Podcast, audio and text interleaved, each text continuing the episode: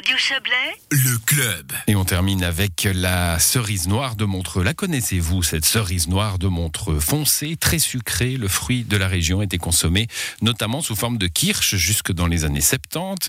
Supplantée par des variétés mieux adaptées au commerce et à la table, la grosse noire figure sur la liste des espèces en danger, euh, liste établie par, par Prospecier Rara. Christophe Colère est responsable projet fruits chez l'organisation.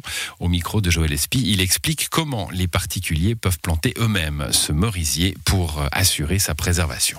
On peut les trouver donc en fait avec ce projet liste rouge, on fait des, greffages euh, sur sur mesure. Donc euh, euh, les gens ils peuvent nous commander en fait l'arbre. Nous on va chercher des rameaux greffons et puis ils sont greffés à la pépinière Europlan et dès que les arbres sont sont formés, les gens peuvent les chercher et les planter chez eux.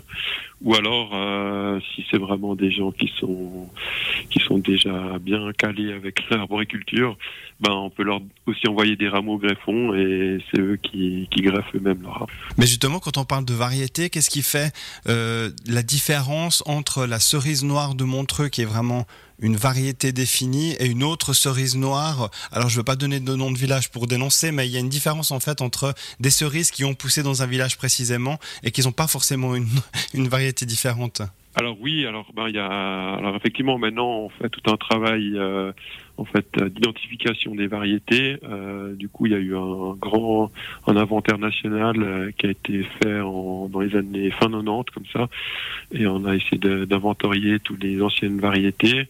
Du coup voilà, ce qui souvent ce qui arrivé c'est qu'il y avait des fois des bah, des variétés euh, euh, qui avaient deux, deux, noms différents, souvent de localités différentes. Et puis maintenant, en fait, avec le travail euh, bah, de détermination avec les fruits et maintenant aussi avec les analyses génétiques, on se rend compte que des variétés, des fois, sont en fait identiques. Voilà. Et ça, c'est votre outil maintenant. L'analyse génétique, c'est vraiment quelque chose que vous faites tout le temps? Oui, maintenant, bah, c'est, on a une, en tout cas en Suisse, on a une base, euh, une solide base de données. Et maintenant, à moins de recours, pour 50 francs, on peut faire faire une analyse génétique et avoir un résultat rapide parce que voilà pour euh, pour faire une analyse génétique il suffit d'envoyer euh, deux trois feuilles d'un arbre et en gros euh, voilà le laboratoire fait l'analyse et puis il peut donner le nom de variété.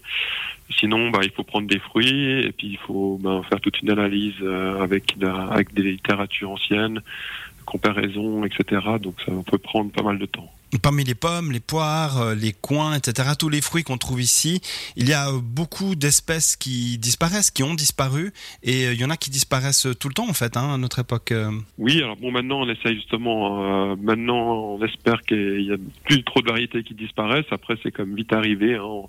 on, pense qu'une variété est conservée, et puis tout d'un coup, on se rend compte dix ans après que que, que la variété n'est plus là.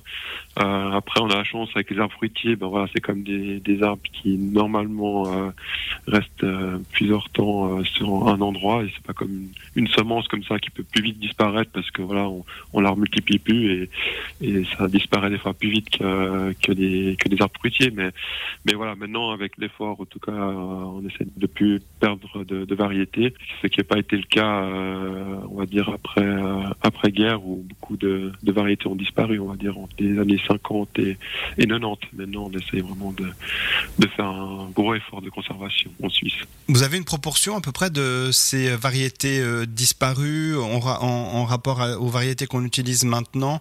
Euh, J'en parlais avec un pépiniériste justement. L'idée c'est ben euh, voilà, on a une espèce de on choix, on sélectionne les fruits qui sont plus intéressants pour la table, pour la vente, etc. Donc on laisse tomber les variétés qui finissent par disparaître. quelle est la proportion alors de ces variétés qui ont disparu? Il y a ceux qui ont totalement disparu. Après donc qui sont vraiment, euh, ben voilà, on, on, les a plus. Après, ben c'est sûr qu'il y a beaucoup de variétés qui ont disparu du commerce, comme vous le dites, parce que voilà, maintenant, ben en tout cas le gros commerce, ça demande euh, voilà des, fruits qui, qui se transportent facilement, qui se conservent facilement, etc. Et, souvent, les anciennes variétés ne sont plus trop trop adaptées au commerce de grande distribution, on va dire. Et, voilà, nous on essaye plutôt maintenant de les favoriser plus dans des marchés de niche comme ça.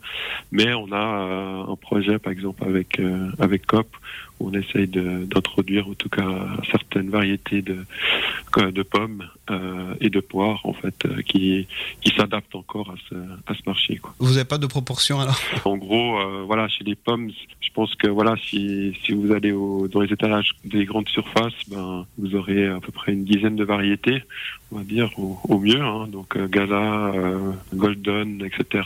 Et, et je pense qu'avant euh, il y en avait il y en avait au moins 1000 comme ça qui. Alors après c'était surtout c'était des, des petits des marchés de niche ou les gens qui les cultivaient comme ça dans les villages ou des petits commerces on va dire. Et on nous apprend, euh, Joël Espy qui a réalisé cet entretien, que la cerise noire de Montreux devrait figurer prochainement sur la carte du restaurant de l'hôtel Victoria de Glion. C'est du moins la volonté de son chef. C'est la fin du club à l'édition ce soir. Guillaume Abbé, Joël Espy, Quentin Fray, bonne soirée à vous.